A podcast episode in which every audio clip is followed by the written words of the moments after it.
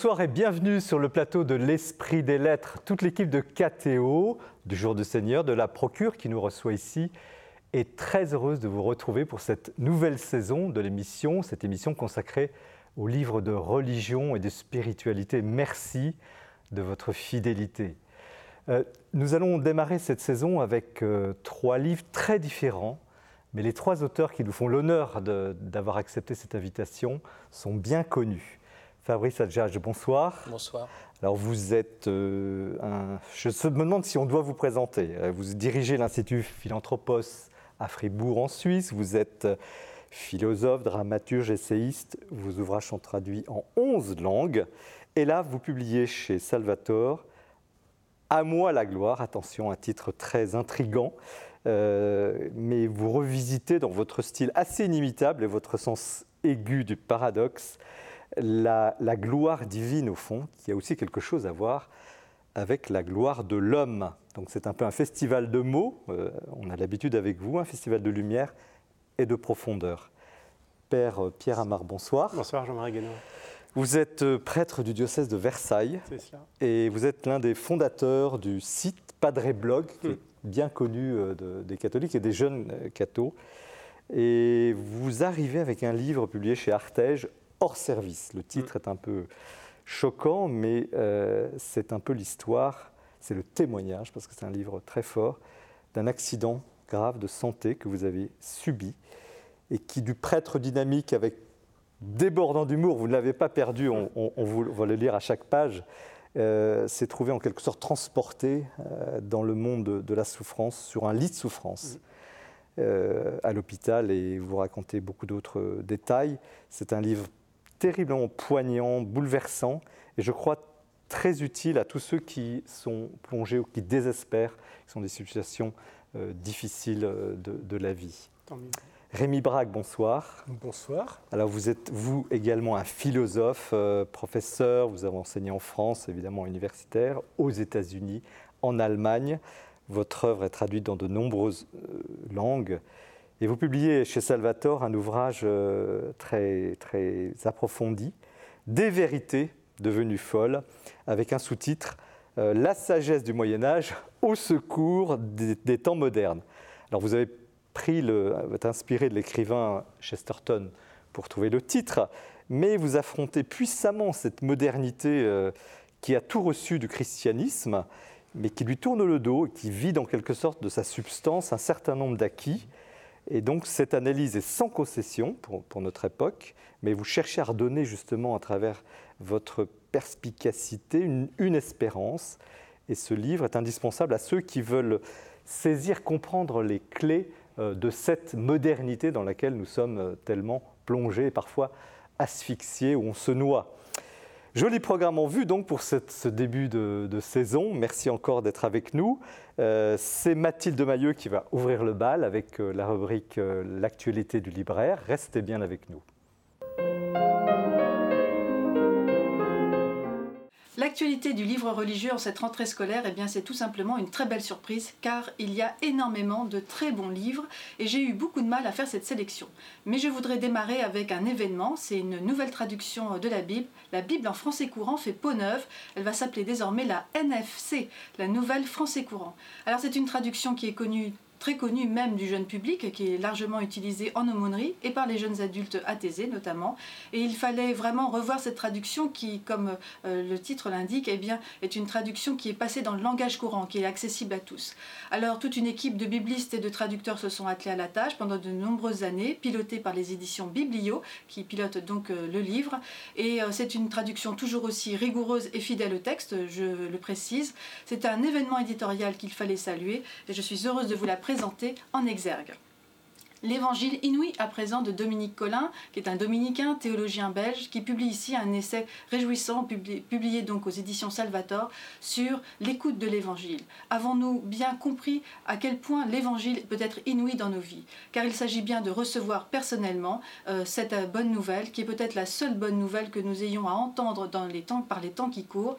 C'est un essai enlevé, extrêmement euh, convaincant, que je vous invite vraiment à découvrir. Nul n'est prophète en son pays de Denis Moreau, publié aux éditions du Seuil. C'est un ouvrage, là encore, réjouissant. Il y a plein d'humour et en même temps c'est extrêmement rigoureux. C'est un ouvrage qui va participer à l'intelligence de notre foi, tout simplement. Denis Moreau revisite et réexplique pour nous eh bien, toutes ces formules bibliques qui sont passées dans le langage courant.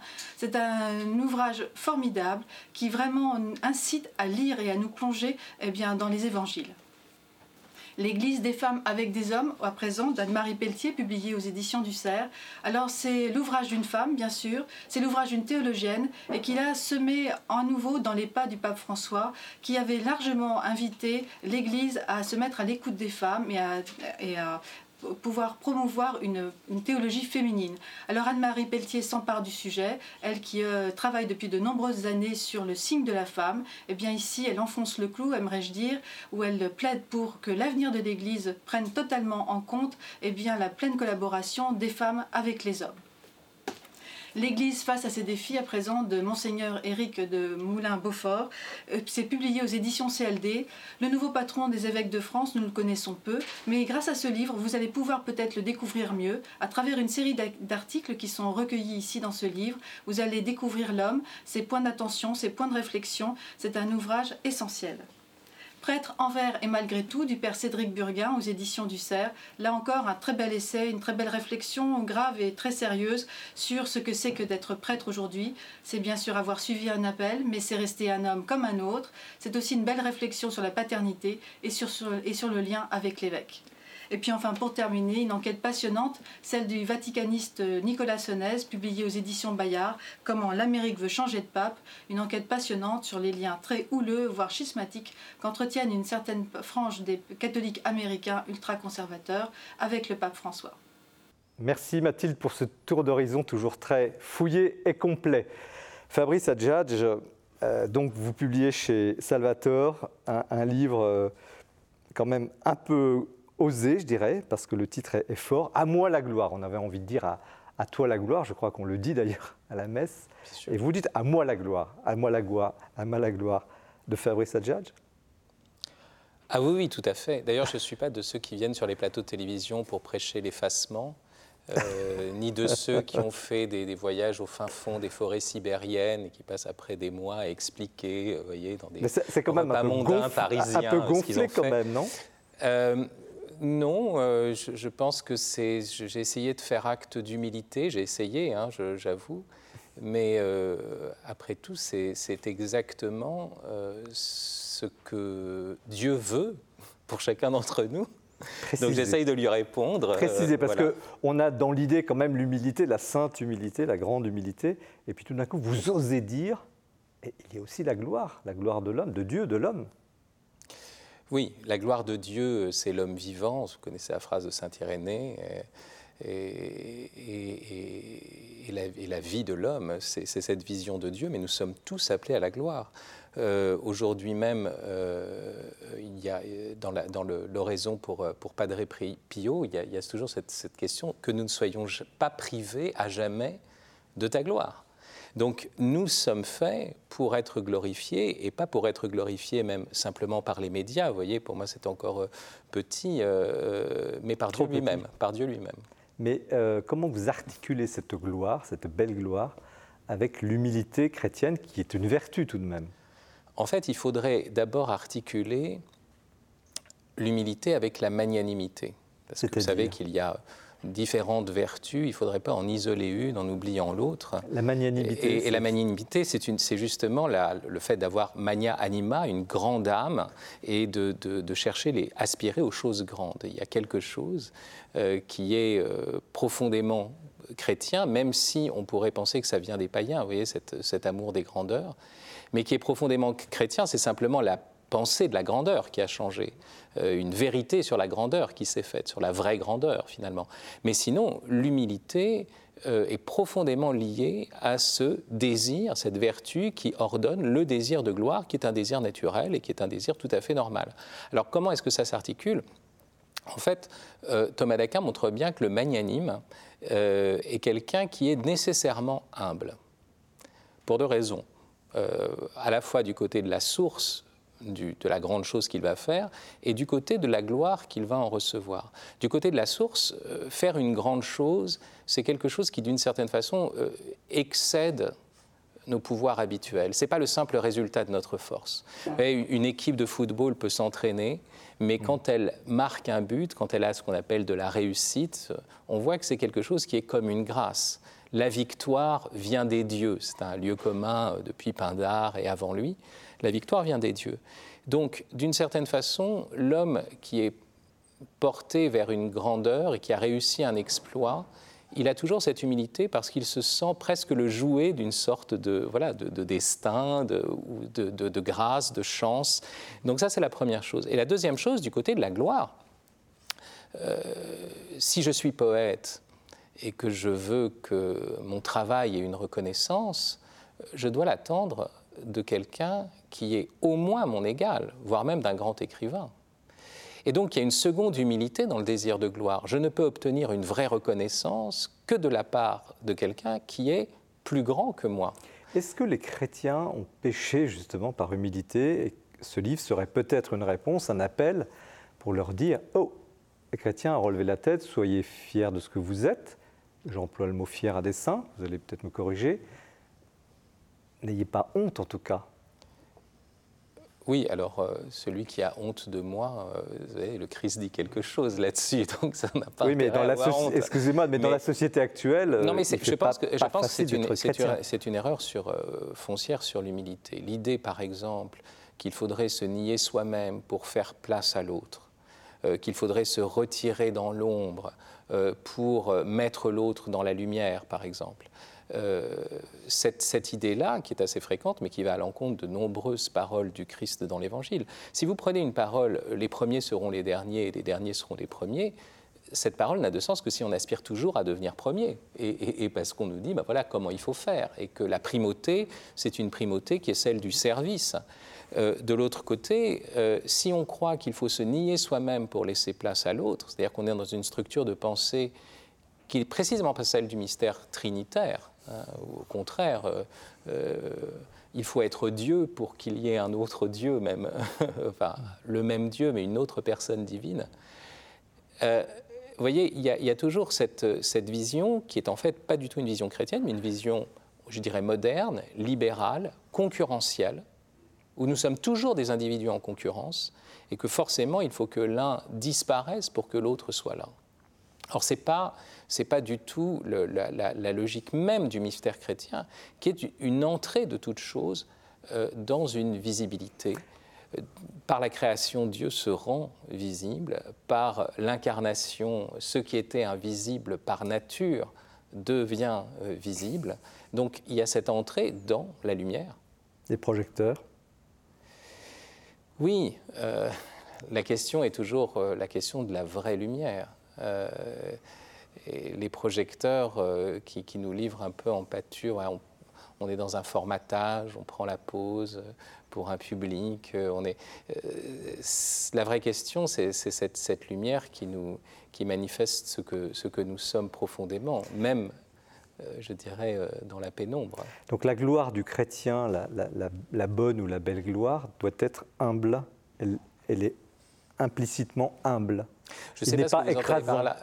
Oui, c'est ce que vous venez de dire par rapport à vous dire le, chrétien reçoit des choses, enfin le chrétien, l'homme, par grâce, et il doit en rayonner, il doit avoir honte. Ce qu'il faut, ce qu'il faut comprendre. Et vous avez dit parler de concurrence, donc on est, dans un monde Mais ce qu'il faut comprendre, c'est que ce qui fait la, l'humilité profonde du, vrai désir de gloire, c'est pas l'idée que, que, comment dire, qu'on revisiterait complètement le concept de gloire, c'est que la notion même de gloire implique cela je ne peux recevoir la gloire que d'un autre. Et donc, euh, dès le départ, j'essaie d'expliquer ce premier dédoublement de la gloire entre la gloire du héros et la gloire des poètes.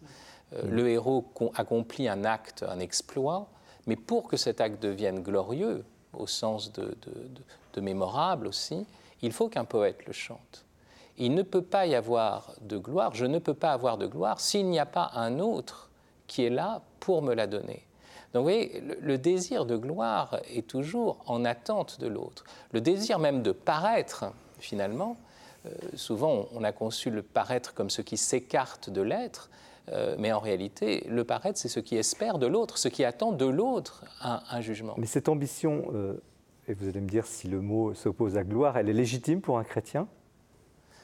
Alors Thomas d'Aquin distingue, distingue bien l'ambition et la gloire. Euh, au, sens où l'ambition, justement, consisterait d'une certaine façon à se procurer exclusivement par ses propres forces euh, une gloire. Voilà. Et, on arrive euh, forcément à quelque chose qui est un, des péchés capitaux, mais qui est moindre que l'orgueil, à savoir la vanité. Le vaniteux est quand même, euh, est quand même meilleur que l'orgueilleux parce que le vaniteux a encore besoin du regard des autres. L'orgueilleux, à la limite, pourrait le mépriser à jamais. Donc oui, que, serait le sens même de, de l'apostolat? De la venue au jour quand même, euh, et au regard des autres, euh, s'il n'y avait pas, vous voyez, si, l'humilité consistait à, s'effacer complètement. Euh? Est-ce que c'est ça le sens profond de votre livre? Est-ce que c'est ce qui vous a mis en route pour l'écrire? Ce qui m'a mis en route pour l'écrire, ce sont deux choses. la première chose, je, pense, c'est la, la, redécouverte du sens profond de la coquetterie féminine. Euh, la femme prend plus soin de son apparence que l'homme, et on pourrait mettre cela du côté de, l'artifice. Or, il me semble qu'au contraire, la femme est en cela plus naturelle que l'homme.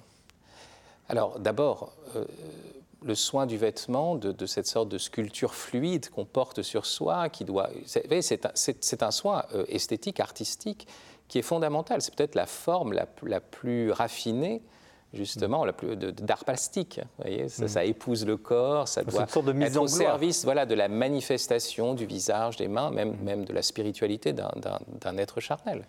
Donc ça, c'est la première chose. Mais pourquoi est-ce que je peux dire que la femme est plus naturelle en faisant ça? Parce que c'est une autre vision de la nature, parce que derrière mon propos, en fait, s'enracine dans une certaine vision de ce qu'est la nature. Euh, la nature est précisément une puissance à inventer euh, du visible, euh, des, formes vivantes toutes diverses. Oui, vous avez des exemples. Et, d'ailleurs, le, et, qui nous frappe quand, mmh. vous ouvrez un imagier ou une encyclopédie des animaux et que vous êtes enfant, mmh. ce que vous voyez d'abord, l'espèce, d'ailleurs le mmh. mot, le mot euh, latin species qui veut dire l'espèce veut dire aussi justement ce qui est beau, ce qui, ce qui a une gloire. Et donc ce que voit un enfant, c'est cette richesse des formes vivantes et il est saisi par une gloire qui est répandue. La terre est emplie de ta gloire, qui est répandue sur toute la terre. Alors vous, qu'est-ce qui vous a mis en route? C'est la garde-robe de votre épouse ou vous, terminez le livre Le fait que j'ai vu euh, mon épouse avec sa garde-robe, et d'autres femmes aussi, bien sûr, euh, le soin du vêtement n'est pas exclusif à mon épouse, et puis, et puis effectivement que j'ai rapporté ça euh, à la vie des bêtes, Vous avez le sens des paradoxes. et, que, et que je m'en suis encore plus émerveillé. C'est-à-dire que j'ai vu qu'il y avait une prise en charge du, du mystère de la création. Euh, voilà, qui est le fait de, de prendre soin de l'apparence. Vous savez, ça c'est un grand truc aussi où on croit qu'on est chrétien parce qu'on néglige les apparences, alors qu'en fait on est des, disciples de Jean-Jacques Rousseau. Mmh. C'est-à-dire qu'on croit en une sorte de spontanéité, de nature humaine qui existerait en dehors de toute culture. Mais la nature humaine est culturelle. Mmh. Le mmh. propre de l'homme, c'est justement d'avoir le souci euh, des apparences. Et, donc, euh, vous voyez, ce soin des apparences, je l'ai vu non pas comme un artifice, mais au contraire comme ce qu'il y a de plus profondément naturel, parce que quand vous allez euh, euh, euh, ben, dans une forêt, quand vous voyez des animaux, quand vous voyez un tigre, quand vous voyez un pan, mm. mais même quand vous voyez un insecte, je ne sais pas moi, une, araignée, vous voyez ce soin mm. des apparences. La une dernière question avant de donner la parole à nos invités qui ne manqueront pas de réagir. Euh, c'est une phrase magnifique et terrible à la fois. Vous dites, alors, au moment même où j'ai prouvé que je n'ai pas les chevilles qui enflent, et d'ailleurs on est convaincu, on a bien compris, donc au moment même où j'ai prouvé que je n'ai pas les chevilles qui enflent, je découvre que je dois avoir les mains transpercées. Ça veut dire que cette gloire, elle est indexée avec une sorte, une forme de souffrance. On va en parler tout à l'heure avec le Père Amar. Ça. Il y a, bon, il y a un lien profond entre la, gloire et la croix, bien sûr. Euh, c'est justement ce que manifeste, au fond, le, cet ordre du réel que, manifeste la révélation et, spécialement l'Évangile. ce qui est intéressant, c'est que en hébreu, gloire se dit kabod. C'est le poids. Mmh, mmh. Littéralement, c'est le poids, c'est ce qui pèse. Euh, comme aujourd'hui on dit c'est du lourd, dans un mmh, sens mmh. non pas de la lourdeur euh, qui encombre, mais au contraire de quelque chose qui impressionne. Et, de fait, ce qui est intéressant, c'est que le, poids euh, qui est le propre de la gloire nous renvoie forcément à cette question de la croix, du portement de croix. Alors, quel est le lien entre la gloire et la croix? À l'évidence, à vaincre sans péril, on triomphe sans gloire. Vous mm. connaissez le, mm. vers célèbre de Corneille, mais il y a forcément, et, ça même les païens l'ont vu, euh, euh, dans, le rapport à la gloire, une, exposition. Rémi Brague. Et juste le double sens du mot exposition, c'est-à-dire manifestation, mais aussi euh, vulnérabilité, mm. et, le fait d'être prêt à pâtir pour le bien, pour ce qui est grand. Rémi Brague. J'interroge un peu le philosophe là, il y a peut-être des choses à, ah discuter. Comment vous avez reçu ce livre Je suis le second philosophe euh, de l'assistance. à vous la gloire. Ah écoutez, euh, comme toujours euh, les livres de, de Fabrice, j'ai pensé à Chesterton que vous avez nommé tout à l'heure, parce qu'il y a un sens du paradoxe qui euh, a pour effet que quand on lit une phrase, on commence par se dire, bon là quand même il charrie. Et puis quand on la relit, on se dit, bon sang, mais c'est bien sûr. Mais oui, c'est ça.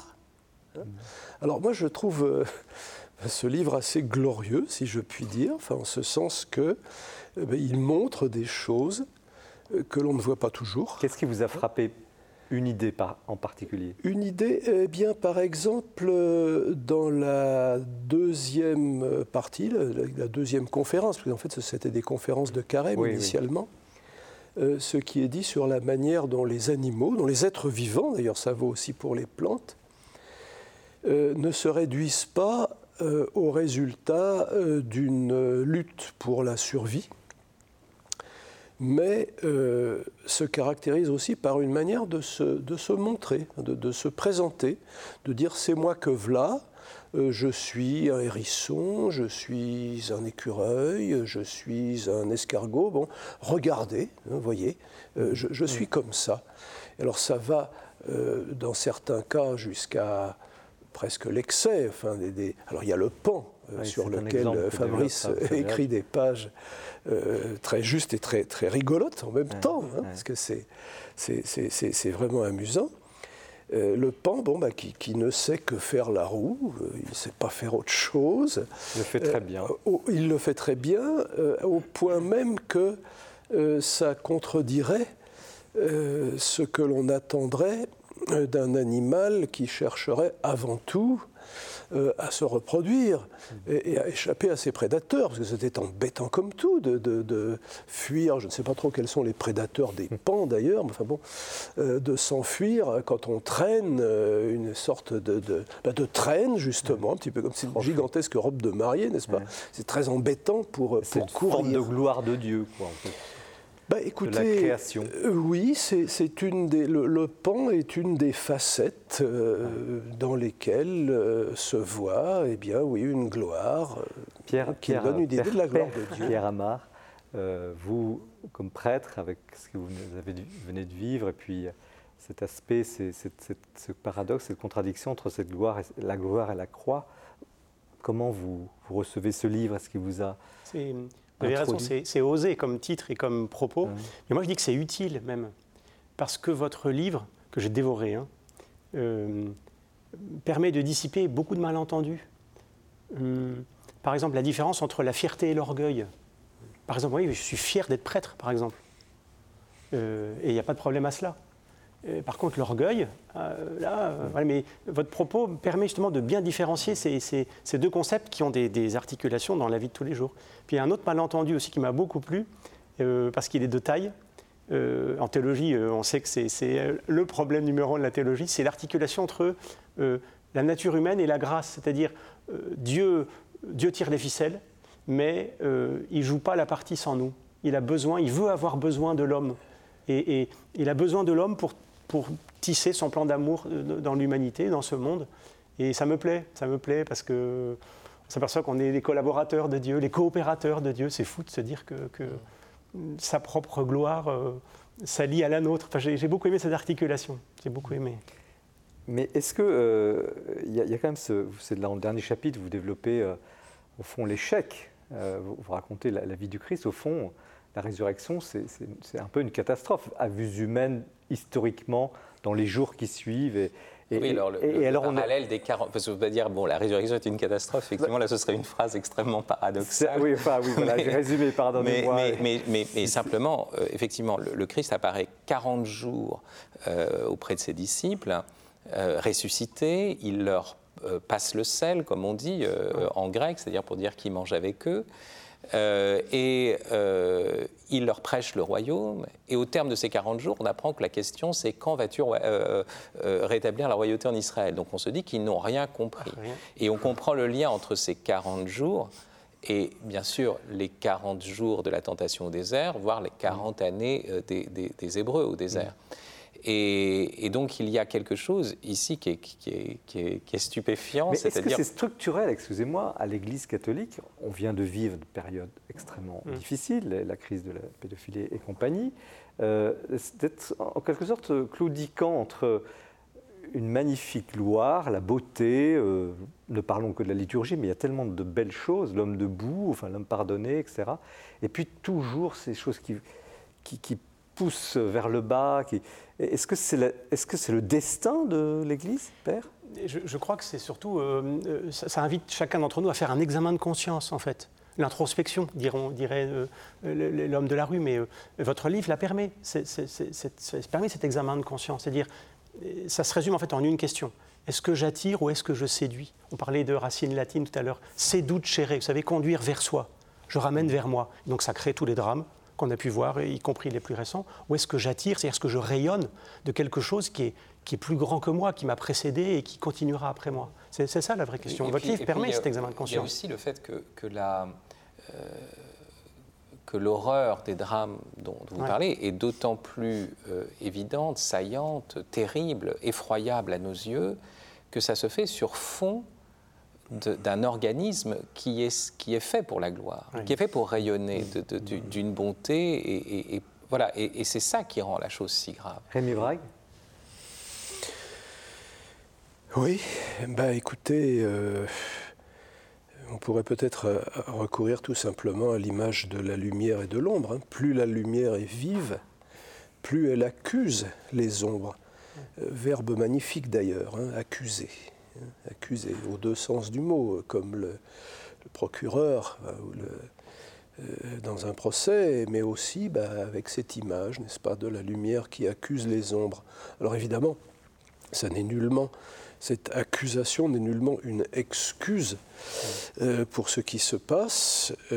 ça incite à faire peut-être encore davantage la lumière, à condition justement que cette lumière se puise, si je puis dire, euh, à la gloire de Dieu et pas euh, à comment dire la lumière du voyeurisme ou la lumière euh, crue, si je puis dire. Justement, est-ce que ce livre arrive justement au moment où il arrive avec un osé, hein, on est tous un peu, en voyant le titre, il y a même des, il y a même quand même des lampes et tout ça. Enfin, vous y allez à fond. Hein.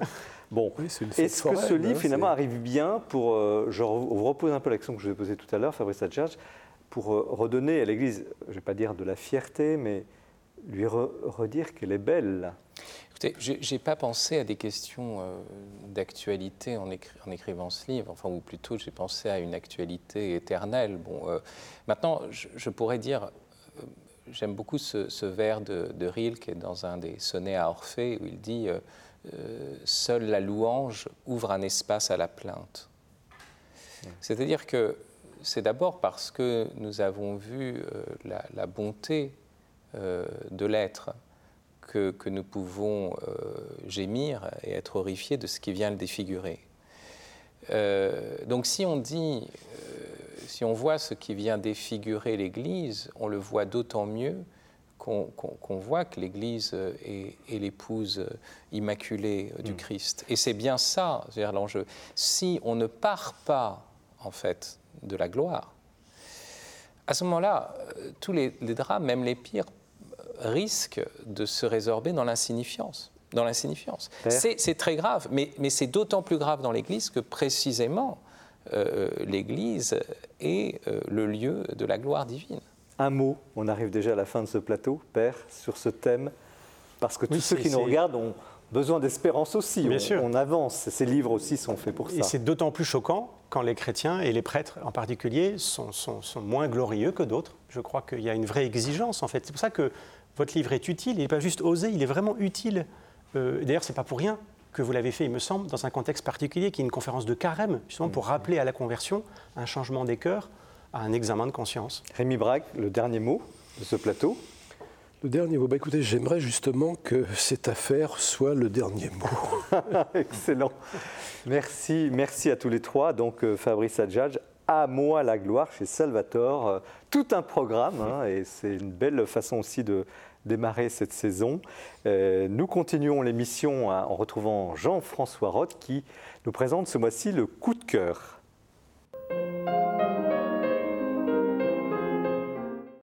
Mon enthousiasme ce matin va au livre de Michel Fédou, La littérature grecque d'Homère à Platon, sous-titré Enjeu pour une théologie de la culture, aux éditions Lescus. Michel Fédou est un jésuite, il enseigne au Centre Sèvres à Paris, c'est un théologien, euh, qui, dont la réflexion porte surtout sur les pères de l'Église, l'écuménisme, euh, la rencontre interreligieuse. Mais euh, il est aussi agrégé de lettres classiques et il revient un peu avec ce livre à ses premières amours en nous présentant donc toute la grande littérature classique grecque. D'abord, évidemment, Homère et, et l'épopée avec Hésiode, Pindare, et puis aussi, évidemment, l'histoire avec Thucydide, Hérodote. Puis, le théâtre, bon, Échille, Sophocle, Euripide, et aussi même euh, les comédies d'Aristophane, et puis les penseurs, euh, les présocratiques, Socrate et Platon. Franchement, ce livre est une magnifique opportunité, parce que si on a eu la chance dans sa jeunesse de fréquenter un peu ces, ces textes, on les retrouve avec un énorme bonheur, et on se remémore plein de choses, on apprend plein de choses, parce que c'est enfin, c'est impossible de, tout maîtriser, évidemment. Et si on n'a pas eu vraiment la chance de, commencer à, lire, de, rencontrer ces, auteurs et ces textes, eh bien, là, on a un maître qui, est euh, extrêmement synthétique, euh, qui donne l'essentiel très vite, et c'est vraiment magnifique. Voilà. Mais en même temps, euh, c'est une œuvre de théologien. Parce que ce qui intéresse Michel Fédou, euh, c'est aussi de voir comment on peut euh, voir dans cette littérature soit euh, des lignes un peu différentes et même quelquefois opposées à la révélation chrétienne, et dans quelle mesure aussi, comme le faisaient beaucoup d'ailleurs les pères de l'Église, comment est-ce qu'on peut trouver là des semences d'évangile donc c'est une réflexion sur la manière dont le christianisme peut rencontrer les traditions culturelles et religieuses de l'humanité. Voilà, je pense que là, nous avons un très grand livre qui est offert à notre lecture. Merci Jean-François pour ce coup de cœur et nous continuons avec un livre de cœur, celui du père Pierre Amar, hors service. Donc c'est chez Artege, hospitalisé d'urgence, ma rencontre brutale avec la souffrance et la fragilité. père Pierre Amar, vraiment c'est un honneur de vous recevoir parce que c'est difficile pour vous. Oui, euh, c'est récent, euh, surtout, oui. C'est voilà, mm. c'est quelque chose de, dur. Euh, mais est-ce que vous pouvez nous dire, autant que vous puissiez le dire, et en tout respect de, votre personnalité, ce qui vous est arrivé C'est gentil, ça va mieux d'abord déjà. Et ma présence ici ce soir vous le montre. ma vie a, est passée de 200 à l'heure à, zéro en, une soirée, il y a un an tout juste. J'étais avec des, des jeunes qui m'avaient fait une proposition de les accompagner en croisière. Et puis au milieu de la croisière, j'ai eu soudainement mal au ventre. On m'a euh, déposé au port, on m'a décelé une appendicite qui s'est révélée être une péritonite. Puis ensuite, on a révélé une tumeur qui était un peu envahissante, qui a compliqué beaucoup la donne. Et donc j'ai été hospitalisé pendant deux mois à l'hôpital, euh, d'abord en Italie, puis ensuite en France, où j'ai rencontré, euh, où j'ai été pour la première fois dans le lit, alors que comme prêtre, j'ai été de l'autre côté du lit. Moi, j'ai visité beaucoup de malades comme prêtre, comme curé de paroisse. Pour la première fois de ma vie, je me suis retrouvé dans le lit avec un prognostic un peu sérieux. On a été inquiets pendant quelques temps, mes parents, ma famille, mes proches, mes amis prêtres, ceux du Padre Blog que vous citiez tout à l'heure et, d'autres, mon évêque, sont venus un peu à mon chevet. Et la visite des proches est toujours un bon baromètre pour parce que les médecins ne vous disent pas tout quand même. Et la visite des proches est un bon baromètre pour savoir si c'est grave ou pas. Quand vous voyez la procession arriver, vous dites Ah oui, d'accord. voilà. Et donc, euh, la perspective de, devoir euh, passer dans l'autre vie euh, s'est posée. J'ai relu Fabrice Adjadj Réussir sa mort, un ouvrage que vous avez écrit il y a quelque temps. Et, donc, je ne suis pas mort. Et je suis là devant vous avec voilà, je n'ai pas fondamentalement changé, hein, c'est toujours le même bonhomme avec. Euh, non, vous nous rassurez, on est très content. Mais, euh, c'est vrai que l'expérience a été salutaire. Salutaire. Eh bien, l'homme, le, chrétien, le prêtre que je suis sont un peu renouvelés, c'est vrai, c'est vrai. L'école de, de, l'abandon, de la fragilité, de, de, la faiblesse, tout simplement. C'est nouveau pour moi. Moi, j'ai 45 ans, tout allait bien. Euh, mais tout ça a été, oui, très stimulant. J'ai des ressources nouvelles aujourd'hui. C'est très impressionnant quand vous écrivez que vous avez calé sur la prière. Oui. Que, que, vous, prêtre, oui. alors que j'avais que ça à faire. Oui, parce que d'abord, quand on a très mal, la souffrance est, anesthésiante. vous pensez qu'à ça. Et, vous n'avez qu'une seule envie, c'est que cette souffrance cesse. J'ai appelé à l'aide pour dire, mais j'ai trop mal. Euh, et puis, euh, vous avez beau euh, savoir qu'il faut prier, parce que la prière c'est un des piliers de la vie du prêtre, ben vous n'arrivez pas, vous n'arrivez pas à aligner les formules, vous n'arrivez pas à lire votre bréviaire. Euh, il est resté le chapelet, qui est vraiment la prière du pauvre, une prière de pauvre pour les pauvres un peu, et ça c'est resté. Et puis des, petites prières rapides, vous voyez, dans la journée. Seigneur, j'ai confiance en toi. Seigneur, je t'aime. Jésus, t'es là Point d'interrogation. Ouais, j'ai posé ça. Ouais. Mais comme Jésus sur la croix, hein, pourquoi m'as-tu abandonné? Oui, ouais, j'ai dit ça. Pourtant, euh, pourtant, on dit que le Christ est toujours là, justement, à ce moment-là. Il était là, c'est sûr. Je suis convaincu, je peux encore le dire maintenant, et, si des personnes qui souffrent nous écoutent, nous regardent, je suis convaincu que... Vous savez, il est venu avec une croix, hein, il n'est pas venu avec une baguette magique hein, euh, sur cette terre. Donc il est venu, il est entré dans la souffrance.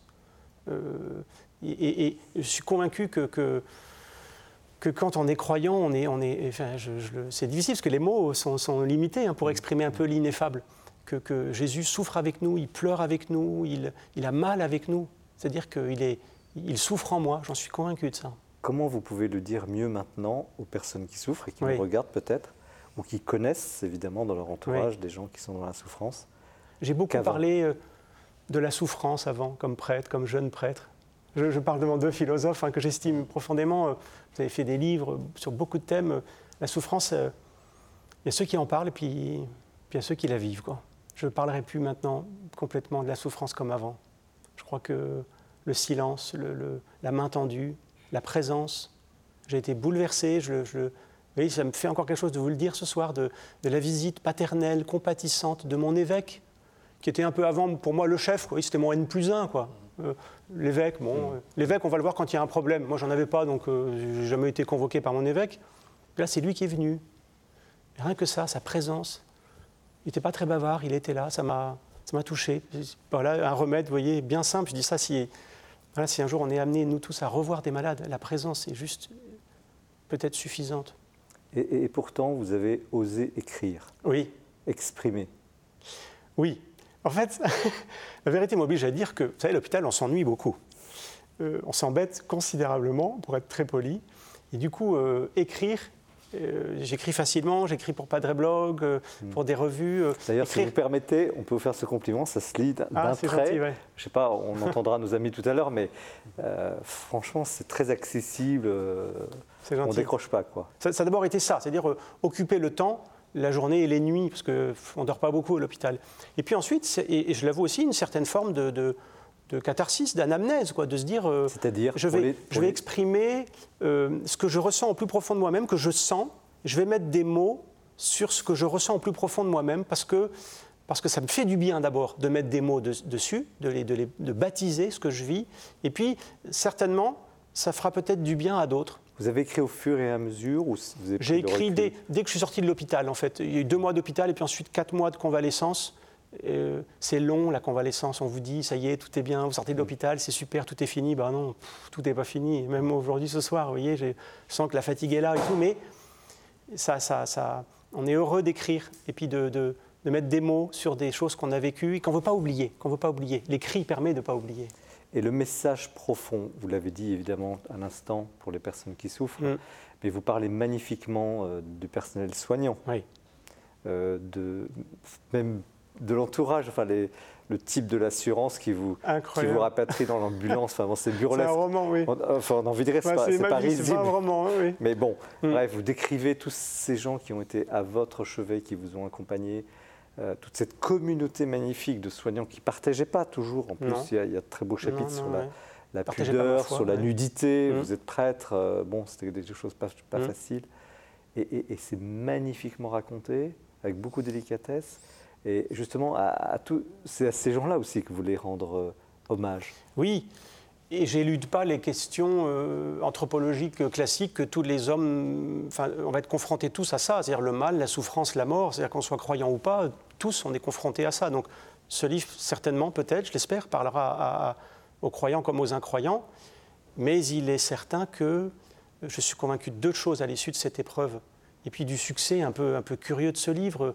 Euh, moi, j'ai fait un examen de conscience avec Fabrice Adjage en lisant son livre, parce que, euh, euh, à moi la gloire, moi j'ai lu son livre le jour où l'éditeur m'a appelé en me disant Mais Parmar, on a un problème, il faut qu'on retire en urgence euh, votre ouvrage. Et moi, je... Magnifique, on applaudit. je me suis dit, on est très heureux pour vous, en tout cas.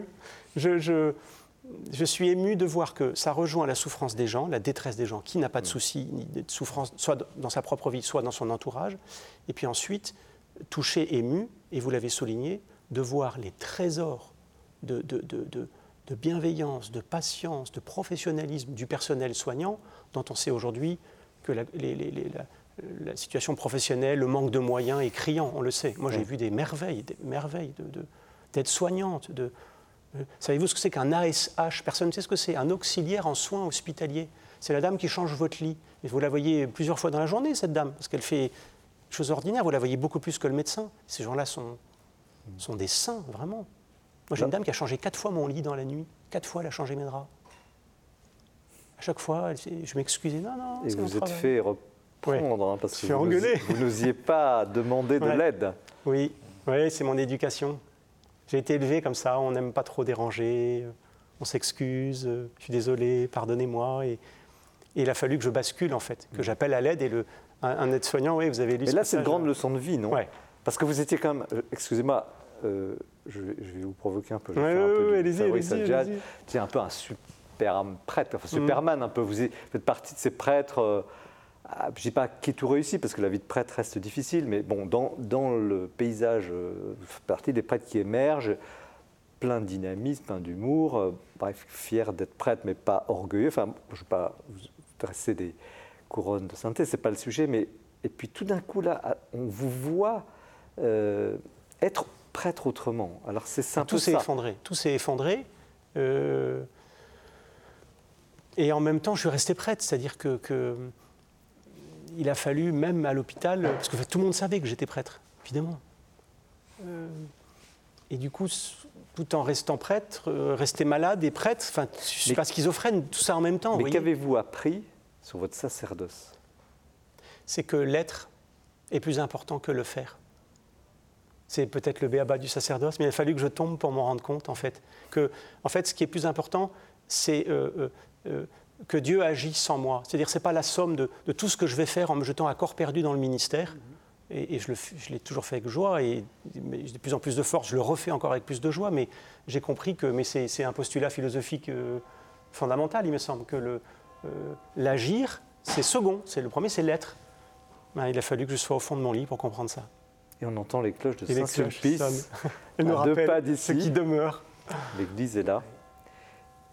Et l'église, dans ce, dans ce milieu que vous avez fréquenté, euh, elle est perçue comment euh, On voit débarquer un prêtre, bon, il n'est pas en soutane, il est en. Il est en, pyjama, oui, en chemise d'hôpital, là. Oui. Euh, Des belles discussions avec les hum, personnels soignants, les, les souvent les, les aides-soignantes et les aides-soignants, parfois sont issus des Antilles ou de, de, de l'Afrique. Euh, euh, Et du coup, parfois, de, souvent de confession chrétienne, donc des belles discussions, avec un immense respect du sacerdoce, et en même temps pas de blocage en disant mais attendez là il faut manger, là il faut pas se laisser aller, enfin me, me chahutant juste ce qu'il fallait. J'ai j'ai pas trop usé. De, de, je pense pas avoir été un, malade privilégié, mais j'ai senti que j'avais plus de devoirs, que je devais quand même, euh, au fond de mon lit, euh, garder l'espérance chrétienne. Je ne l'ai pas perdue, mais euh, ça a été dur, oui, bien sûr. Il y a un moment terrible, enfin très très beau dans le livre. On, va vous écouter maintenant. C'est, bah oui, vous, l'écrivez, on peut le dire. Vous pleurez. Oui, oui, oui. Oh, c'est pas que c'est ce moment-là où j'ai pleuré, mais oui, parce que d'abord on a très mal. Et puis ensuite, il y a un moment où ça bascule, je me dis, mais en fait, je suis plus très utile, je suis prêtre pour personne. Vous voyez, moi, je ne suis pas moine, hein. je suis prêtre dans le ministère, curé de paroisse, c'est-à-dire euh, ces fameux prêtres tout-terrain, mmh. vous voyez, un peu les, généralistes comme les médecins, quoi, de pastoral ordinaire. Et de fait, oui. Euh, vous sentez profondément inutile Inutile, prêtre pour personne. Et ça, pour un prêtre qui, a donné sa vie à Dieu et aux autres. Et il se passe quelque chose, un petit miracle. Oui. On peut le dire. Oui, complètement. Je regarde le golf à la télé. Vous vous souvenez de ça Moi qui, qui assimile ce, ce sport à un, sport de vieux, c'est ce qui n'est pas, pas vrai. Et je me dis, voilà, j'ai 45 ans, je regarde le golf et, voilà euh, comment est ma vie. Et l'infirmière euh, qui rentre à ce moment-là a les gestes qu'il faut, euh, me voit pleurant devant la télé à regarder le golf, puis ça va pas? Je dis non, qu'est-ce qui va pas? Je dis, mais c'est pas ma vie ça, c'est pas possible. Puis ça faisait un mois et demi que j'étais à l'hôpital, j'en pouvais plus. Elle me prend la main. Enfin, même, elle m'a demandé, je peux m'asseoir? Je dis, bah oui, c'est rare qu'une infirmière s'assoie. Je peux vous prendre la main? Oui. Et elle m'a pris la main et on a regardé golf à deux. Mais pendant, je pense qu'elle avait du travail, elle n'est pas restée longtemps, mais, en fait, ça a suffi pour, euh, pour m'apaiser. Je ne sais pas si elle est croyante, je ne crois pas. Hein. Oui, oui, comme quoi, oui. Quelle, quelle gloire, Fabrice C'est une, une, magnifique gloire, d'une humilité extraordinaire. Mais... Oui, en fait, D'abord, c'est un livre de témoignages, mais qui est, à l'envers de ce qu'on fait habituellement. C'est-à-dire, euh, j'étais dans la nuit, j'ai vu de la lumière, et puis là, on a un prêtre, on a un prêtre euh, qui est euh, brillant, lumineux, très actif, qui ne peut pas s'arrêter d'ailleurs de, faire des choses. je me reposerai quand je serai au ciel. Le Fils de l'homme n'a pas où reposer sa tête. Bon, voilà. Et puis tout d'un coup, oui, alors, je me dis, d'une part, voilà une chose, le, Père Amar en parle comme une bénédiction.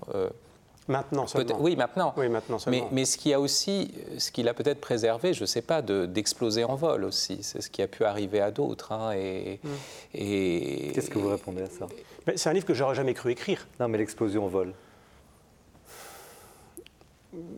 Si, y a si, on arrive à se mettre euh, euh, dans notre vie de prêtre les garde-fous qu'il faut, qu'il faut c'est-à-dire la présence de frères prêtres, euh, euh, la présence paternelle euh, et, surveillante un peu de votre évêque, qui est un peu le chef aussi, il est le père, mais il est le chef, il est les deux en même temps. je crois qu'il n'y a pas de risque. Mais, il faut articuler les deux. Ce que je voulais dire, non, parce qu'il y, y, a cette chose. Bon, je, pense à, Jean-Paul II, qui a été un pape flamboyant, un, comédien, un acteur flamboyant. Et puis c'est au moment où il a été comme écrasé par la maladie de Parkinson, qu'il a eu le plus grand rayonnement. Oui, c'est vrai. Moi, ce que je vois dans votre livre, c'est bon, c'est pas tellement un livre seulement sur la souffrance, sur euh, euh, il y en a d'autres, et puis il y a toujours ce problème, c'est que de toute façon, quand on souffre, on est pris dans un, dans un autre monde. Enfin, presque plus rien ne peut nous atteindre. C'est bien ça qui en fait quelque chose de, terrible. Euh, mais mais c'est plutôt, c'est un livre, à mon avis, et c'est ça qui en fait un, livre sur l'essence du sacerdoce. Parce que on pourrait croire aujourd'hui, euh, il y a moins de prêtres, donc les prêtres doivent être des super managers, euh, euh, doivent s'occuper d'innombrables de, de, clochers, être, faire un, business plan missionnaire pour ramener le plus de fidèles possible. Et donc, on est tenté par cette sorte d'hyperactivisme. Mhm. Et on oublie que le prêtre est d'abord témoin d'une grâce, donc d'un mystère qui dépasse notre mmh. simple mmh. activisme, notre activité, qu'il est un serviteur inutile sous ce rapport-là. Mmh. est... Et alors, tout ce que vous avez raconté, tout ce que vous racontez dans le livre, c'est vraiment ce que vit le Christ prêtre. Vous avez l'air d'être étonné, euh, Jean-Marie, que le prêtre pleure, mais le Christ a pleuré. Euh, euh, le Christ a dit J'ai soif.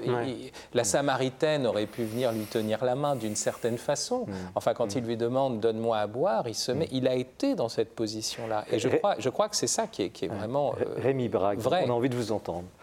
sur ce livre, écoutez, je n'ai est-ce que je vais dire, malheureusement, je n'ai pas eu l'expérience de la souffrance physique vous dites quand même dans votre bouquin, quand vous, avez été opéré à un moment donné, vous avez quand même connu un petit peu ça. Euh, vous, l'écrivez, hein, je me permets d'en parler puisque c'est dans le livre. Euh, euh, ayant lu le livre du Père Amar, je me rends compte que moi, c'était vraiment de la petite bière. Enfin, c'était, pas vraiment sérieux. Oui, effectivement, on m'a retiré pas mal de, de, choses dans le ventre. Vous avez des reliques comme moi qui sont déjà. vous avez des reliques quelque part dans un hôpital Écoutez, non, je n'ai pas conservé ça dans un bocal. non, non, pas du tout. En revanche, puisque j'ai dit conserver, ben, je, je, me permets de répéter ce que j'ai dit tout à l'heure, off, n'est-ce pas euh, Que ça m'a fait comprendre ce que c'était qu'être conservateur. Ah oui, puisque pas conservateur de musée, ben, tout simplement parce que le chirurgien, après m'avoir opéré, m'a fait venir dans son bureau, quand j'ai pu marcher, m'a dit, bon écoutez, je vous ai retiré un peu plus de 30 cm d'intestin, j'aurais pu en retirer davantage, mais euh, j'ai une conception conservatrice de la chirurgie. Alors il m'a expliqué, j'étais un peu surpris, bon, il m'a expliqué, c'est un terme technique entre, entre chirurgiens, ça veut dire qu'on ne retire que ce qui vraiment ne peut plus fonctionner. Tout le reste qui éventuellement pourrait aussi euh, empirer, pourrait euh, tomber malade, bon, ben, on préfère le garder tant que ça peut marcher. Voilà. Alors c'est ça une, chirurgie conservatrice. Je trouvais que c'était très intéressant parce que ça veut dire d'une part, euh, lorsque c'est pourri, euh, il faut le supprimer sans hésitation ni murmure. Mais quand ça peut encore fonctionner, c'est pas la peine d'essayer de remplacer ce qui fonctionne mmh. encore par quelque chose de plus uptodate, hein, de plus dernier cri, parce que ça pourrait peut-être marcher mieux mmh. que le vieux truc. Alors moi, je suis moi-même un vieux truc, donc j'ai peut-être justement tendance à penser comme ça. Enfin, j'ai trouvé que c'était ce mélange, si vous voulez, d'une attitude absolument impitoyable envers ce qui est pourri et au contraire d'une attitude, disons, miséricordieuse envers ce qui peut marcher encore. Bah, et on ferait bien d'en prendre de la graine, et pas seulement en chirurgie. Mais l'homme d'expérience que vous avez, vous avez, enseigné à peu près, beaucoup à l'étranger, je l'ai dit tout à l'heure, vous avez une carrière longue des livres. Derrière Quand vous voyez ce, jeune prêtre devant vous, qui, vient de traverser cette épreuve. Qu'en pense le sage Oui, oui, il y a c'est un sens de la question. Parce que là, on a un jeune philosophe, encore jeune. vous êtes pas. Il faut que je prenne la pause, parce que ça, on va pas me prendre au sérieux. Écoutez. Le sens, au fond, de tout ça. Ah. ce que j'ai beaucoup aimé dans le livre, je, préfère répondre comme ça, c'est qu'il n'y a absolument aucun pathos. Hmm à aucun moment, où je me trompe fort, enfin, je l'ai quand même lu de A à Z, à aucun moment vous n'essayez euh, de, dire ah regardez comme j'ai été malheureux, regardez hmm. comme j'ai souffert. Euh, bon, euh, voilà. Non, pas du tout. Vous faites ça avec détachement. vous avez dit tout à l'heure de Patrice qu'il était un peu gonflé. Ben, quand on veut flotter, c'est bien d'être gonflé. Hein. c'est exactement ça. Exactement. Ça a une certaine légèreté. Après coup, évidemment, hein, quand on est euh, le nez dans le guidon, euh, bon là, non, ça marche pas. Mais le fait que vous ayez pu, je sais pas, euh, bah, vous détacher un petit peu, vous regarder avec un sourire, pas un sourire moqueur, mais un sourire bah, un petit peu comme le sourire de votre évêque. Vous avez été votre propre évêque, si je puis dire, en écrivant ce bouquin. Et rien ne nous interdit de penser que c'est une partie de votre gloire. Et, de cette gloire qui, n'est pas là, qui ne vient pas de vous, elle ne vient d'aucune créature, elle ne vient que du Créateur. Ben voilà, euh, écrire, c'est aussi une manière de, rayonner cela. C'est là, oui. Euh, non, je, veux rebondir sur ce que disait Rémi sur le, fait qu'il n'y a pas de pathos. Bon, souvent, on peut avoir des livres de témoignages qui sont des success stories, en fait. Euh, avec, je dirais, Dieu au mieux comme acteur principal, au, pire comme une sorte de figurant ou de, second rôle. et, puis où, où effectivement on se met en scène. Bon. Euh, moi, ce, que je vois et ce qui fait la, vérité de ce témoignage, c'est que, et, on retrouve une dimension de, la, manifestation, de la, c'est qu'il y a une exposition de ce qui, s'est passé. Euh, et cette exposition de soi, euh, avec ses fragilités, mais même avec euh, son, ridicule, parce qu'on voit bien ce padré blog euh, qui est tout le temps sur Internet, etc., et qui mm. désormais est câblé euh, par, mm. par justement d'autres câbles. Une forme, une forme d'offrande. Et, et, alors, et on voit, et, on se, et, le père Amar est très conscient justement aussi du, grotesque qui se met dans mm. des... On voit ces situations-là. Et, je pense à cette parole du Christ quand il dit, tous, enfin dans Saint Jean, que, tout ce qui, ce qui, vient à la lumière devient lumière. C'est-à-dire que si on expose même sa, misère, euh, son ridicule, le fait qu'on a raté des trucs, qu'on avait j'étais prête, je ne connaissais quasiment rien de la souffrance auparavant. Euh, c'est incroyable d'oser, non mais d'oser dire ça, d'oser dire ça. On peut se dire mais qu'est-ce qu'il a appris Comment Et il le dit. Mais là, et, et, ce, non mais ce que je veux dire, et le fait de le dire, de s'exposer comme ça, il entre dans une lumière, il nous communique une lumière, et, et c'est la gloire. une forme de consolation d'ailleurs. Alors une dernière question parce que nous arrivons déjà à la fin de ce plateau, c'est passionnant. Je vous avais prévenu, ça passerait trop vite. Je vous la pose à chacun parce que vous qui nous regardez, vous vous posez cette question. Moi qui suis malade, ma tante, mon fils, etc. Pourquoi? Vous avez parlé du Créateur, de Dieu, etc. Mais pourquoi le mal Pourquoi ce mal? C'est pas possible. Ce Dieu amour, etc. Vous voyez bien la question. Alors, il nous reste que quelques minutes, mais si chacun peut donner quelque chose, un élément de réponse pour ceux qui nous regardent c'est la croix, celle que je porte ici, euh, celle que parfois on a autour du cou. La seule réponse possible, enfin, le chemin possible, parce que la réponse, on l'aura que là-haut, c'est de dire euh, Seigneur n'est pas venu sur terre pour, pour euh, abolir la souffrance, il est entré dedans. Et, il porte la croix avec nous. Je crois que c'est qu'un début de réponse, mais c'est un balbutiement, mais qui m'aide, et moi qui m'a aidé. Rémi Brague Pourquoi Ça peut vouloir dire deux choses? Ça peut vouloir dire quelle est la cause et puis à quoi ça sert À quoi bon, si je puis dire Alors justement, lorsqu'on demande à quoi bon le mal, la, contradiction explose, si vous voulez, parce que bon, ou bien c'est bon, ou bien c'est mal. Eh bien, euh, la foi nous donne, je crois, peut nous aider en tout cas, euh, que, ceci me soit épargné. Hein. je, ne suis pas du tout euh, tartarin. Peut nous aider à ben, voir à quoi, vers quoi ça va. il ne faut pas tellement regarder ce qui cause le mal, parce qu'on trouvera toujours quelque chose. Et puis si on ne trouve rien, ben justement, on va accuser Dieu, qui est bon, responsable, n'est-ce pas, euh, de tout, même des bêtises que nous euh, nous causons, même des, sottises que nous faisons, même des crimes que nous commettons. On va dire, bon, ben, il n'aurait pas dû laisser, laisser faire ça. Mais je crois qu'on peut, euh, si l'on a la lumière de la foi, eh bien, euh, comprendre que nous sommes aussi chargés d'être notre petite providence une petite providence à notre place, bien entendu. Hein. Nous sommes euh, chargés, si vous voulez, de transformer euh, en un jeu de mots qui était déjà présent chez les latins, la providence en prudence, hein, en sagesse. Un mot sur le sujet, euh, court, s'il vous plaît. On ne peut pas répondre simplement. Pourquoi, si je donnais une raison, c'est ce que disait Rémi, en, euh, il y aurait quelque chose qui, ferait de, du mal, finalement, euh, quelque chose qui s'insérerait dans un plan de bien et qui serait bien finalement. Et c'est toujours, toujours très problématique. En revanche, ce qu'on peut remarquer, c'est que la question pourquoi, il y a pire que le mal, il y a l'insignifiance totale. Et, le fait même qu'on pose pourquoi, même qu'on dise pourquoi m'as-tu abandonné, euh, qu'on crie.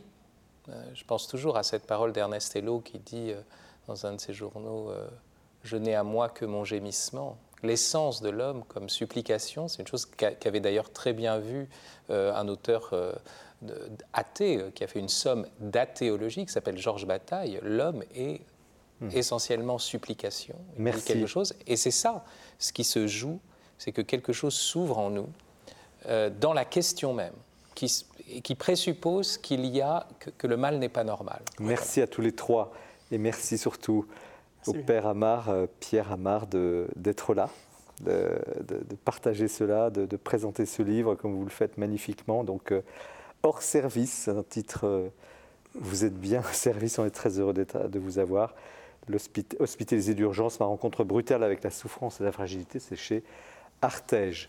Nous arrivons euh, à la fin de cette émission. Nous allons parler du livre de Rémi Brague. Restez bien avec nous. Donc, Des vérités devenues folles, c'est passionnant.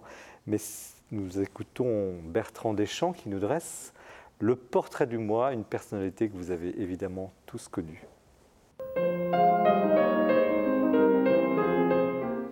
Il allait avoir 97 ans. Avec le cardinal Etchegaray disparaît l'un des derniers grands acteurs du pontificat de Jean-Paul II et la dernière grande figure de l'épiscopat français des années 70. Je rappelle qu'il a présidé pendant de longues années la conférence des évêques quand il était archevêque de Marseille. Je crois pouvoir dire qu'il était plus un homme de l'oral, de la communication que de l'écrit. Il aimait le contact, il était chaleureux, c'était un pasteur. Et quand il quitta en 1984 Marseille, où il avait passé 15 ans pour aller à Rome, il publia un petit livre de souvenirs au titre volontairement accrocheur J'avance comme un âne, petit clin d'œil au ciel et à la terre. Il écrivait des lettres à des personnalités, il racontait ses souvenirs. C'était un livre qu'il avait totalement revu et augmenté 20 ans plus tard. Arrivé à Rome, il préside de nombreux conseils de communication. C'est un membre important de la curie et d'ailleurs, en 1997, Jean-Paul II lui demande de prêcher la retraite de la curie. Il en tirera un livre, Jésus, vrai homme, vrai Dieu, aux éditions Desclés Brouwer. Mais sa grande affaire, si je puis dire, c'est le monde, et le monde qu'il parcourt pour Jean-Paul II comme une sorte de ministre des Affaires étrangères.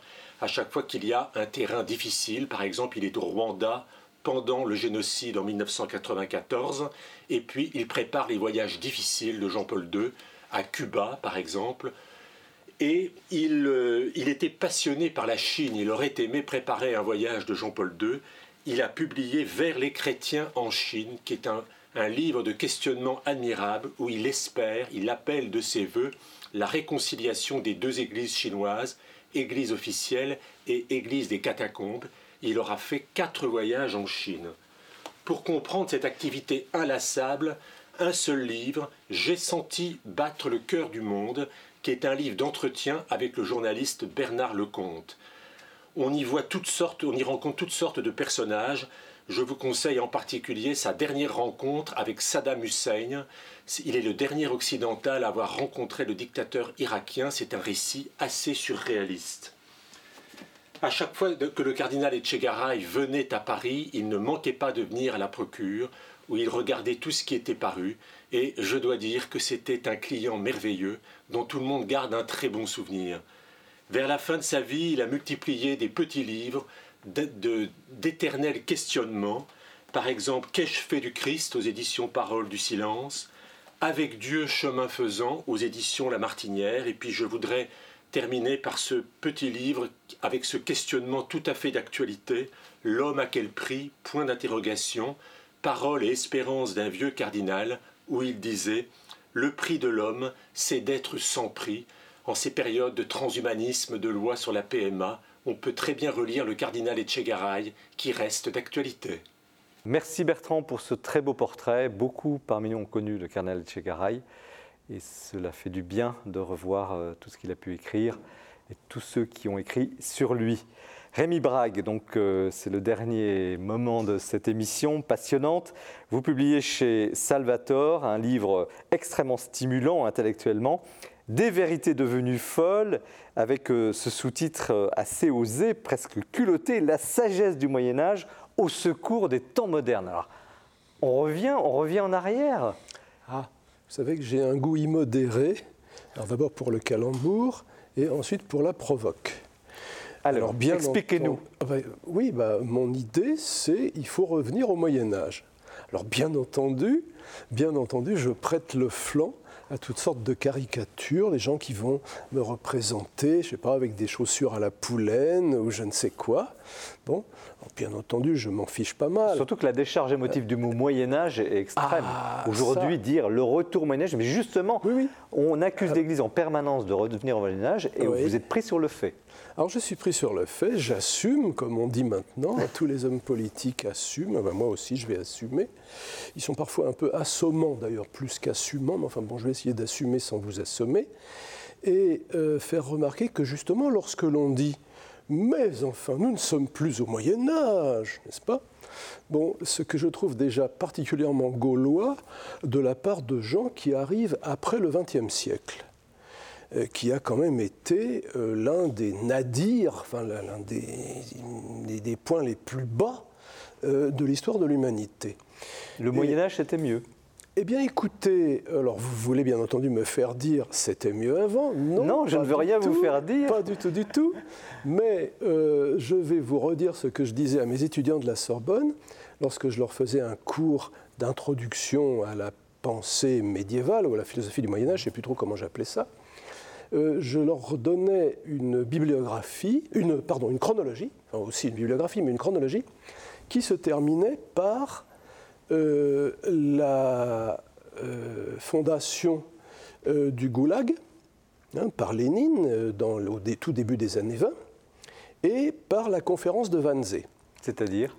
Ben, C'est là où l'on a décidé, on a organisé avec le, la Deutsche Gründlichkeit, avec le sérieux allemand, euh, ce qu'ils ont appelé la solution finale, c'est-à-dire l'extermination des juifs d'Europe, enfin de tous les juifs qu'ils pouvaient trouver. Bon, euh, avec euh, bon, comment, comment organiser les trains. une forme de barbarie à l'état Alors justement, je disais à mes étudiants, bah, écoutez, je vous donne ces dates, comme ça vous pourrez dire, eh bien, on trouve au Moyen Âge des traces d'une barbarie typiquement moderne au lieu de la formule habituelle lorsqu'on dit bon ça c'est médiéval on va quand même pas retourner au Moyen Âge.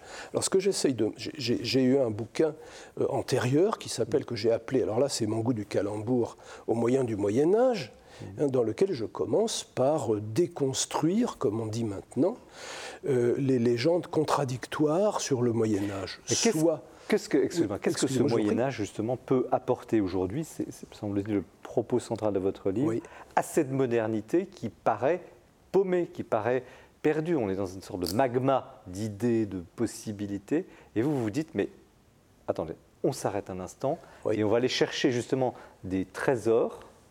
de la pensée, de la culture. Alors quels sont-ils? Alors bah, mon idée, si vous voulez, c'est que euh, les mots clés euh, de ce que j'appelle, dans un autre bouquin d'ailleurs, enfin peu importe, le projet moderne, l'émancipation par exemple, le progrès, euh, l'autonomie, etc.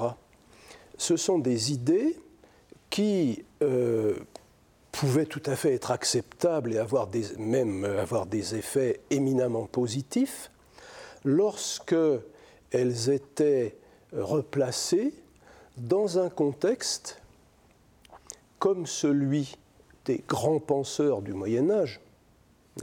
Parlé de Thomas d'Aquin, par exemple, hein, avec, euh, avec Fabrice tout à l'heure, placés dans un contexte intellectuel qui leur permettait de ne pas déboucher euh, sur des contradictions ou euh, même carrément sur des horreurs. regardez l'idée de progrès.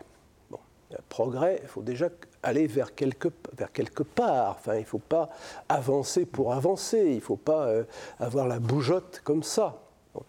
Sans quoi, eh bien, on est obligé de se dévorer soi-même, pouvoir toujours faire du nouveau, détruire.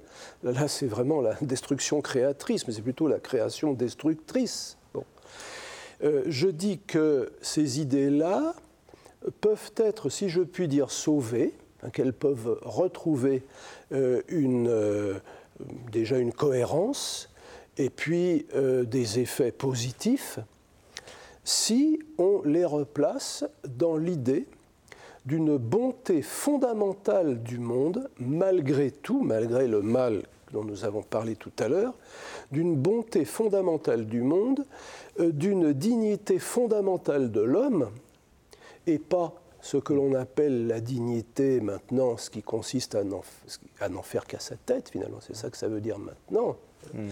Et donc, si on se replace dans l'optique où il y a un Dieu, oui, j'utilise ce mot, euh, qui est grossier pour certains, pas pour moi, euh, s'il y a un Dieu créateur, et pas fabricateur du monde comme les euh, bêtes créationnistes mmh. voudraient nous le faire croire, et un Dieu bienveillant, hein, un Dieu qui nous donne une légitimité, qui fait que, eh bien, il est bien que non seulement il y ait ce qu'il y a autour de nous, mais que, nous y soyons et que nous soyons ce que nous sommes.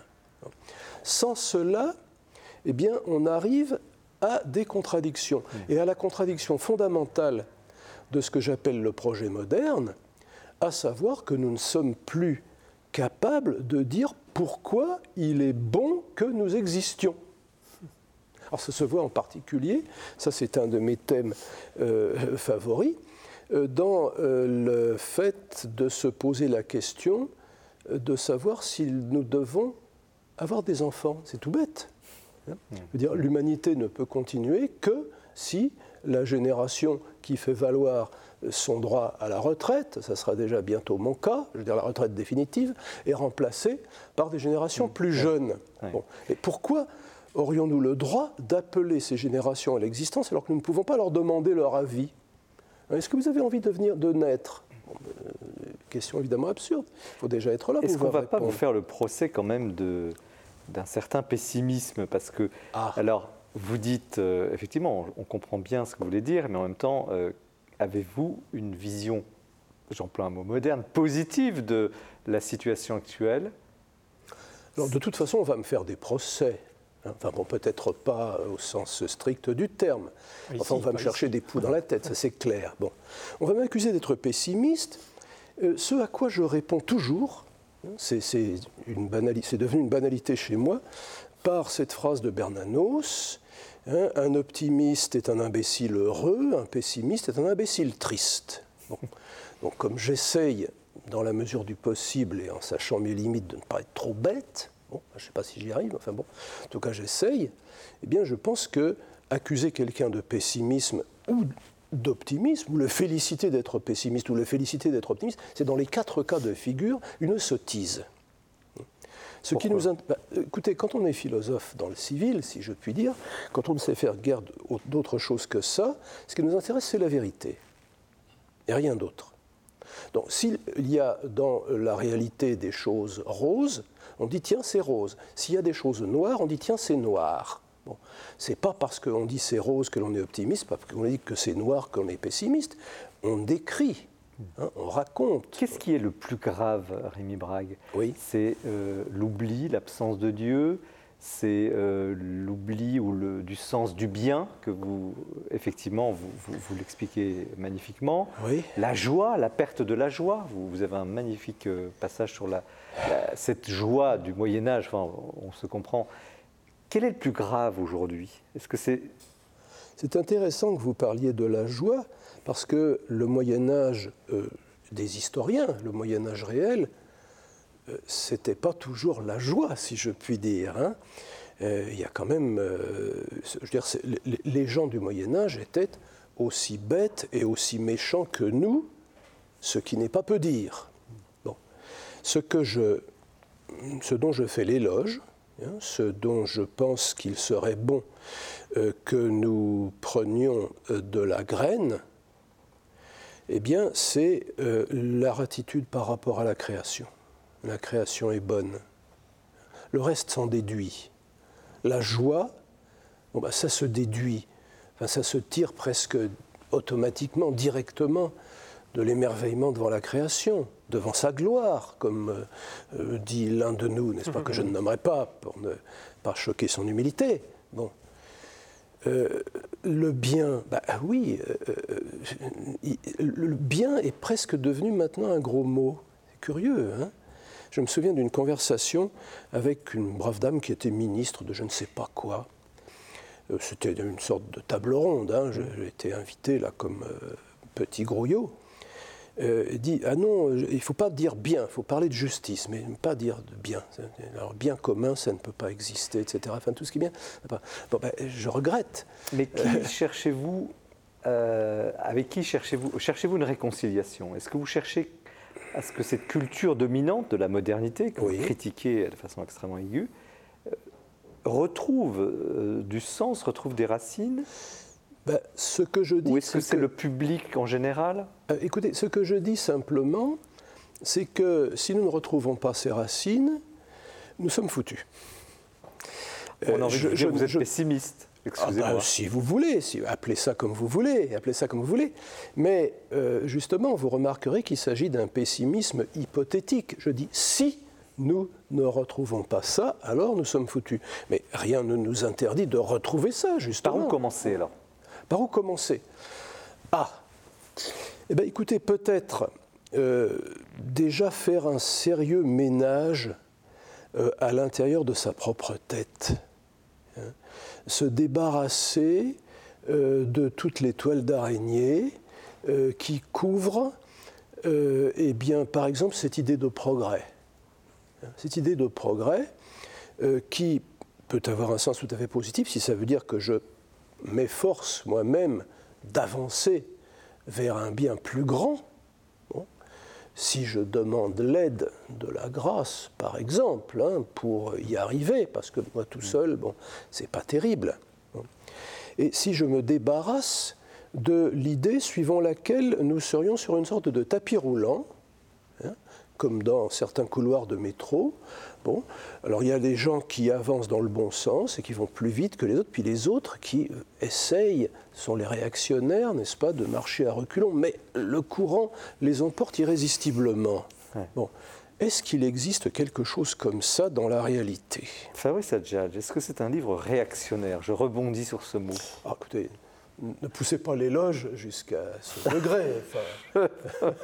je pose la question à Fabrice Bon, je ne crois pas parce que le, réactionnaire, euh, au sens étymologique du terme, se contente de réagir.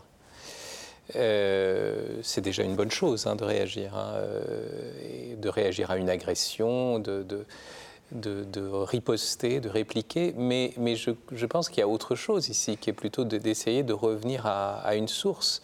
Alors tout à l'heure, quand je l'écoutais, je parlais de la, conférence de Wannsee euh, en 1942, mais à peu près à la même date, euh, un juif, euh, Gustave Cohen, va écrire un livre qui s'intitule La grande clarté du Moyen Âge précisément, lui-même, à cette époque, pense qu'on on peut résister à la barbarie euh, fasciste euh, précisément en ayant, recours, en ayant recours au Moyen Âge. Donc, au fond, bon, c'est une idée euh, qui, qui, face aux horreurs du XXe siècle, fait, fait sens. Hein. Maintenant, moi, j'ai quand même une, remarque à faire à, Rémi, je, parce que c'est mon maître, hein, donc forcément, je le fais, je, lui pose une question comme un disciple qui demande un éclaircissement. Euh, mais mais euh, est-ce que nous sommes encore dans les temps modernes? Les temps modernes étaient humanistes, progressistes, avec un projet d'utopie politico-sociale, etc. Tout ça s'est effondré on est dans une postmodernité où il ne s'agit même pas d'être optimiste ou pessimiste, parce que euh, la, vérité, qui est une vérité, je dirais, désormais scientifique, c'est la vérité de l'extinction de l'espèce humaine. L'espèce humaine va disparaître à plus ou moins long terme, bien sûr. Donc, c'est même pas, même si on retrouve nos racines, si j'ose dire, ici-bas, nous disparaîtrons. Il y a une volonté pour cela.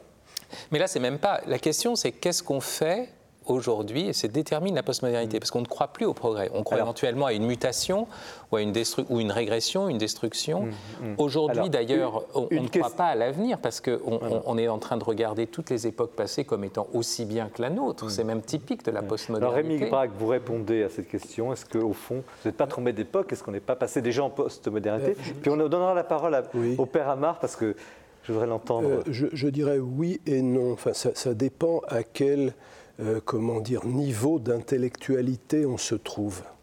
Alors pour les gens qui nous regardent ben, Oui. Bah, bon, donc, alors, les gens qui nous regardent appartiennent tous à une élite extraordinairement distinguée, n'est-ce pas Qui ont la chance déjà d'avoir la télévision, et puis ensuite de regarder KTO. Donc, Est-ce que l'ère moderne est terminée? Est-ce qu'on n'est pas changé Peut-être, eux, ont-ils viré leur cutie? C'est-à-dire? Eh bien, c'est-à-dire qu'ils comprennent que euh, la foi au progrès euh, que l'on avait euh, à partir du XVIIIe siècle et qui alors au XIXe siècle a explosé un petit peu partout, ben, cette fois bon, ne, tient plus. Hein, ne tient plus. Euh, nous avons certainement des améliorations dans notre technologie. Nous avons un accroissement de notre savoir, mais le rêve, disons, de certaines lumières, à savoir que tout cela allait ruisseler euh, sur euh, les systèmes politiques qui seraient de plus en plus justes, et puis sur la moralité des individus qui serait euh, meilleure, de qui serait mm. toujours meilleure. Bon, tout cela, on ne peut plus y croire. on, ça dépend qui. Hein. Alors, les gens un peu informés ne croient plus à ça. Sur la post-modernité, la question, et puis après, le père, père mm-hmm. Amar. Ben oui, mais euh, justement, il reste quand même pas mal de gens pour lesquels, euh, par exemple, euh, la foi au progrès subsiste encore dans le seul fait que l'on se choque de voir que les choses n'aillent pas mieux. Parce qu'on se dit, bon, ça devrait, en principe, ça devrait aller mieux.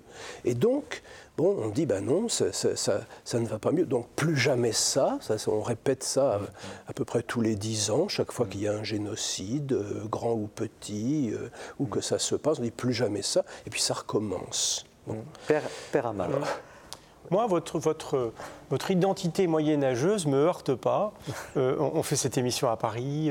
il y a quelque temps, la cathédrale Notre-Dame de Paris a brûlé. On a tous eu l'impression que quelque chose de nous partait en fumée ce, ce jour-là. Donc je ne suis pas du tout euh, mal à l'aise avec votre... parce que ce n'est pas une nostalgie, vous avez un regard de philosophe.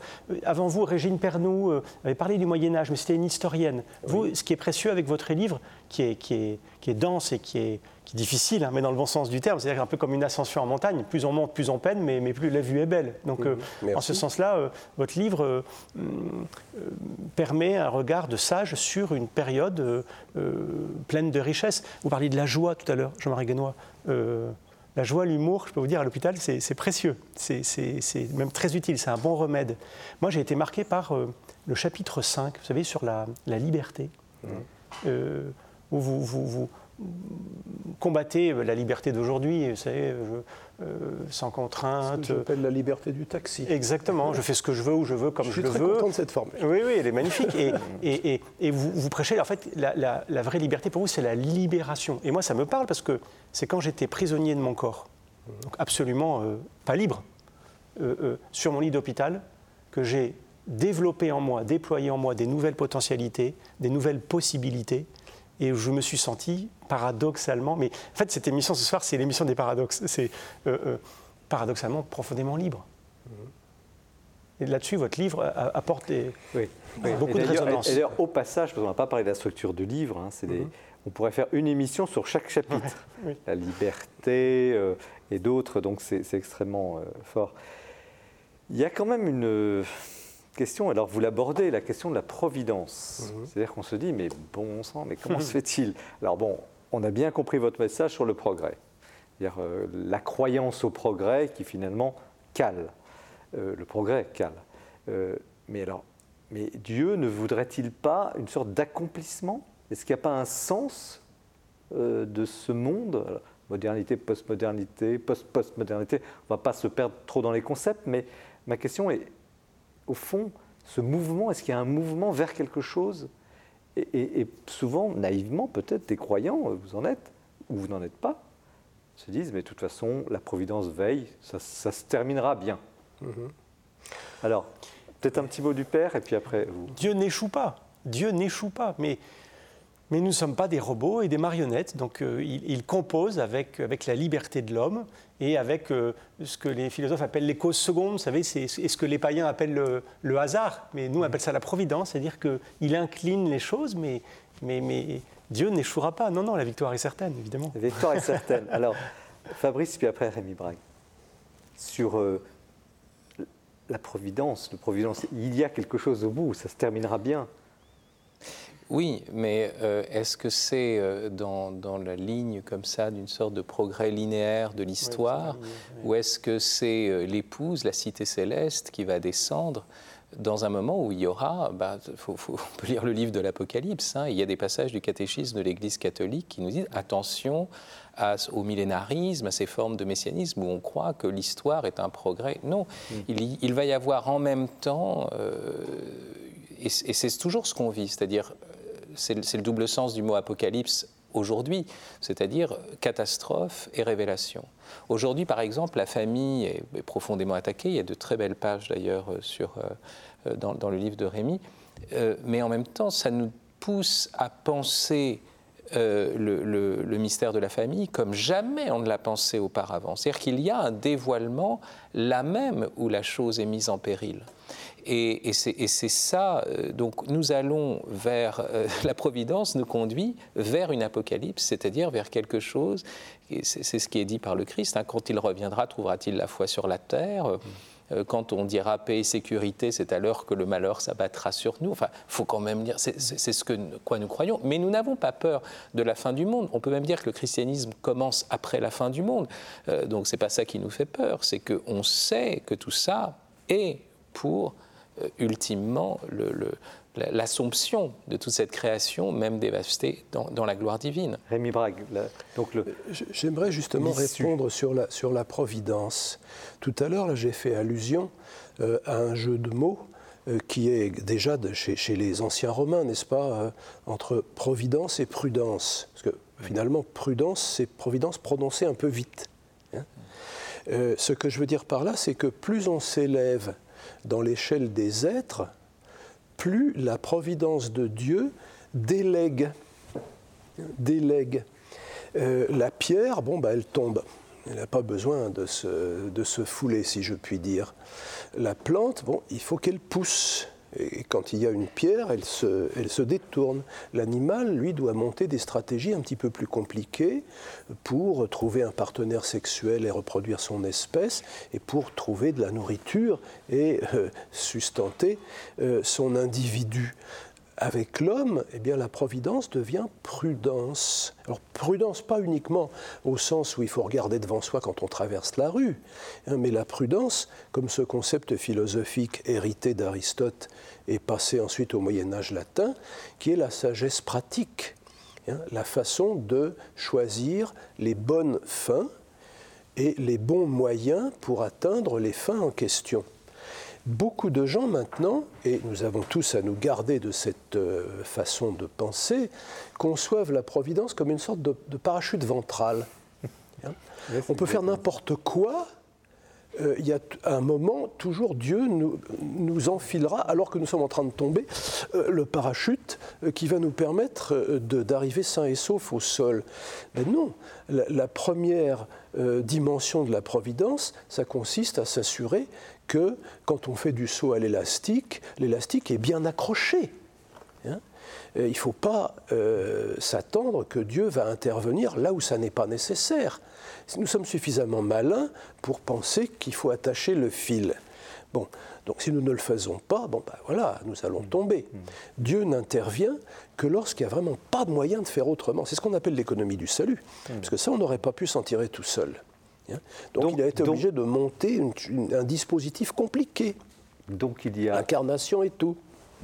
Une, on arrive déjà à la fin de l'émission. Merci d'être resté jusque-là avec nous. Ce débat est passionnant. Il y a une lueur, Rémi Brague. Rassurez-nous.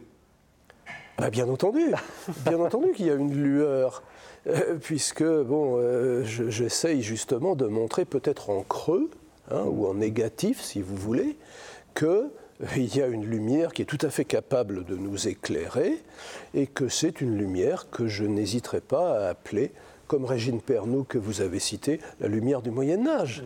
Voilà. La, gloire, justement. La gloire. Et la gloire de notre responsabilité, de cette charge. Nous avons à illuminer, nous avons des choses à faire. C'est merveilleux. Très et que Dieu n'a pas fait semblant de nous créer libres. Merci à tous les trois. Merci de cet échange. Donc Rémi Brague, euh, des vérités devenues folles chez Salvatore, euh, La sagesse du Moyen Âge au secours des temps modernes, un, livre extrêmement euh, pertinent, très exigeant, mais qui vous apportera beaucoup de, réponses à des clés. Merci aussi Pierre Amar, Père Pierre Amar, hors service, donc chez Artege, l'expérience de votre accident de santé et comment vous en êtes sorti. merci d'avoir été là ce soir parce que ce n'est pas facile pour vous.